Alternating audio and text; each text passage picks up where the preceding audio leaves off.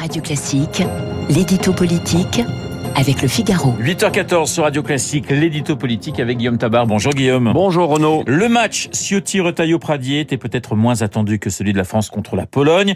mais sûr. ce premier tour de la compétition, ça c'est sûr, c'est Guillaume Durand. Hein, mais ce premier tour de la compétition pour la présidence des Républicains a-t-il malgré tout tenu ses promesses? Écoutez, oui, en dépit de ce comparatif avec le football, euh, les Républicains peuvent se féliciter de deux choses. La première, c'est que malgré tout, ce scrutin a mobilisé plus de 66 000 votants, euh, même si LR n'est plus ce qu'il fut, ça reste pas rien. C'est bien plus que les 5 000 électeurs au Congrès des Verts, un parti qui pourtant se prétend le plus démocratique. Et c'est bien plus que les moins de 13 000 macronistes qui avaient voté pour porter sur les fonds baptismaux Renaissance, censé être le grand parti de la majorité présidentielle. Donc les LR gardent un socle militant substantiel.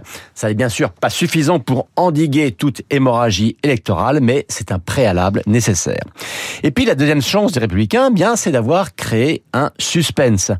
Éric Ciotti est en tête, mais nul ne peut dire qui de lui ou de Bruno Retailleau l'emportera dimanche prochain. Et ce suspense va mécaniquement provoquer un intérêt politique et médiatique, intérêt qui, il faut bien le dire, avait manqué pour le premier tour. Alors Guillaume, venons-en au résultat lui-même. Quelle lecture peut-on en faire? Alors ce scrutin a deux finalistes, Éric Ciotti et Bruno Retailleau, mais il n'a imposé aucun favori. Et il a un vaincu, Aurélien Pradier, mais il n'a humilié personne.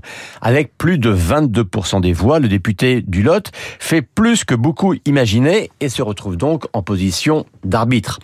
Alors, le moins qu'on puisse dire, c'est que Pradier n'aime pas du tout Rotaillot, mais vous savez, un personne n'est propriétaire de ses voix, et on aurait tort d'imaginer des reports en fonction d'un critère gauche-droite, dans la mesure où Ciotti et Rotaillot, ce sont deux droites assumées, euh, l'une plus sécuritaire et l'autre plus identitaire.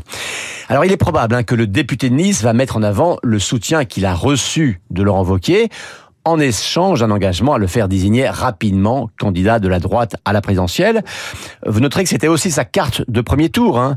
Ça donnait 42%, mais on pourrait presque dire que 42%. Alors, Rotaillot serait-il face à Ciotti le candidat de tous les anti-voqués Bien sûr, pas uniquement, mais que Xavier Bertrand le soutienne pour ce second tour est déjà un signe. Est-ce que cela annonce un ton plus musclé pour ce second tour? Bah, C'est un risque, oui, car forcément les deux finalistes vont essayer de souligner leurs différences.